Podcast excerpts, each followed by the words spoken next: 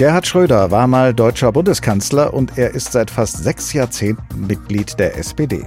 Einerseits. Andererseits ist Gerhard Schröder ein erklärter Freund des russischen Präsidenten Wladimir Putin. Er ist nach seiner Kanzlerschaft in die Aufsichtsräte mehrerer russischer Staatskonzerne gegangen und er hat sich auch nach Beginn des russischen Angriffs auf die Ukraine nicht von seinem Freund Putin distanziert. Zweimal ist Schröder seitdem in Russland gewesen, um mit Putin zu reden, aber über den Verlauf der Gespräche ist nichts bekannt und von etwaigen Ergebnissen nichts zu bemerken. Für viele in der SPD ist Schröders Nähe zu Putin schon lange nicht mehr vereinbar mit seiner Mitgliedschaft in der Partei und so ist schließlich nach langer interner und öffentlicher Diskussion ein Parteiausschlussverfahren gestartet worden vor der Schiedskommission von Schröders Heimatbezirk in Hannover.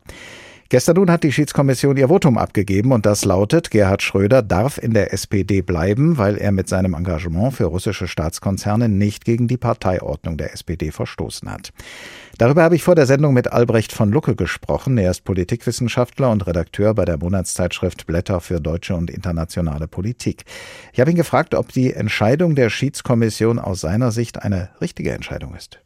Es ist zumindest eine hochgradig politische Entscheidung, denn wir müssen uns bewusst machen, hier prallen gewissermaßen zwei Maßstäbe frontal aufeinander. Einerseits der moralisch-ethische Maßstab, der ja übrigens äh, die Antragsteller alle veranlasst hat, diesen Antrag zu stellen. Und da wird man zu dem Schluss kommen, ein Kanzler, ich sage dezidiert ein Kanzler, der zunächst einmal eine langwährende äh, Freundschaft zu einem lupenreinen Demokraten, bei dem wir mittlerweile wissen, äh, dass ein äh, Völkerrechtsverbrecher ist, eingegangen ist und auch im, im Zeiten des Krieges keinerlei Abstand davon nimmt, der schädigt natürlich damit moralisch die SPD ungemein.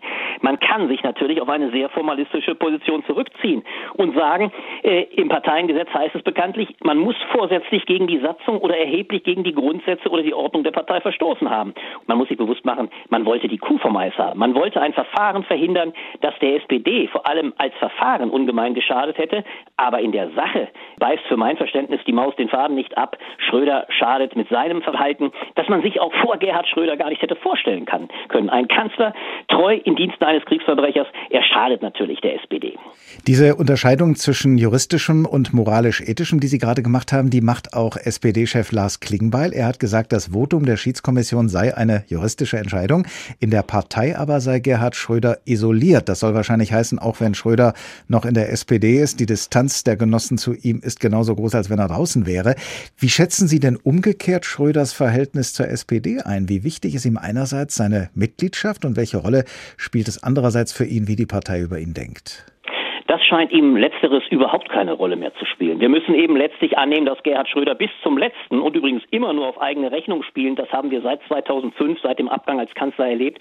Äh, dazu kommt noch Folgendes. Äh, Schröder, das muss man sich bewusst machen, hatte ja auch die Dreistigkeit, äh, auch äh, sein Kanzlersalär beziehungsweise seine Unterstützung mit Personal weiter einzufordern, obwohl er ersichtlich nur noch in Diensten Putins tätig ist. Das zeigt die Bereitschaft Schröders, absolut auf eigene Rechnung zu spielen. Und die These, dass Schröder so isoliert wäre, geht natürlich am Sachverhalt vollkommen vorbei. Es gibt erhebliche Teile innerhalb der SPD, die nach wie vor treu an der Seite Schröders stehen. Insofern hat man den Ball absolut flach halten wollen. Und das sieht man übrigens auch daran, dass ja nicht einmal eine Rüge ausgesprochen worden ist. Man hätte ja das geringere Mittel der Rüge an den Tag legen können. Auch das hat man vermieden. Das heißt, man hat versucht, äh, letztlich jedes Verfahren im Ansatz abzuwürgen. Das wird aber im Endeffekt nicht reichen. Denn ich bin ganz sicher, die 17 unterschiedlichen Antragsteller, das zeigt ja auch, wie groß das Humor in der Partei ist. Es sind viele, viele die diesen Ausschuss gefordert haben. Sie werden natürlich in die Berufung gehen. Und das ist dann insofern ein Anfang eines, einer Auseinandersetzung, bei der die SPD natürlich die allergrößte Angst hat, dass, ich nenne es mal, das, das Sarrazin-Trauma in ganz anderer Potenz nochmal zum Tragen kommt. Am Falle Schröder könnte die Partei weit größeren Schaden nehmen an, als am gescheiterten Ausschlussverfahren gegen Sarrazin. Und das war schon erheblich genug. Schauen wir noch mal auf den Stein des Anstoßes, auf Schröders Freundschaft zum russischen Präsidenten Wladimir Putin. Wie erklären Sie es sich, dass Schröder sich auch nach Beginn des Ukraine-Kriegs nicht klar von Putin distanziert hat? Aus Überzeugung tut er das nicht oder was ist sein Motiv? Man muss leider bei Gerhard Schröder spätestens seit seinem Abgang als Kanzler nur noch egoistische Motive unterstellen. Das macht die ganze Brutalität deutlich. Er hat ja quasi schon in seinem Abgang immer wieder erklärt, ich bin nicht mehr als Kanzler tätig. Deshalb übrigens auch die Infamie, dass er weiter sein Kanzlersalär bzw. seine Angestellten für sich tätig sein lassen wollte. Er fühlte sich frei, auch übrigens frei, das Geld zu verdienen, was er immer gerne verdienen wollte, was ihm in der Politik zu erwerben bis dato nicht möglich war. Äh, und in diesem Sinne ist ihm ersichtlich äh, die Männerfreundschaft zum Kriegsverbrecher Putin wichtiger.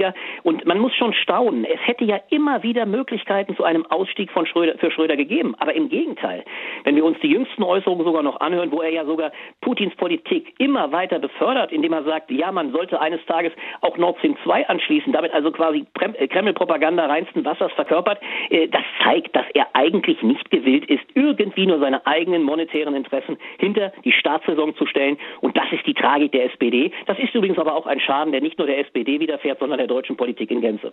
Wie wichtig ist es denn eigentlich für die, nicht nur für die SPD, sondern auch für die deutsche Öffentlichkeit, sich mit den heutigen politischen Präferenzen eines ehemaligen Bundeskanzlers zu beschäftigen? Verschafft man ihm da nicht mehr Publicity, als ihm zukommt? Ja, aber man muss sich schon bewusst machen, was für ein Präzedenzfall dieser Fall Schröder ist. Die Causa Schröder übertrifft das eigentlich alles. Die Frage letztlich, mit welchem Staatsverständnis sind unsere Politiker tätig? Und das an allererster Stelle ist natürlich eine politische Fragestellung allererster Güte. Und insofern äh, ist diese Auseinandersetzung eigentlich auch erforderlich. Aber natürlich, und deswegen will die SPD es wegbügeln, mit Sicherheit zum Nachteil der SPD.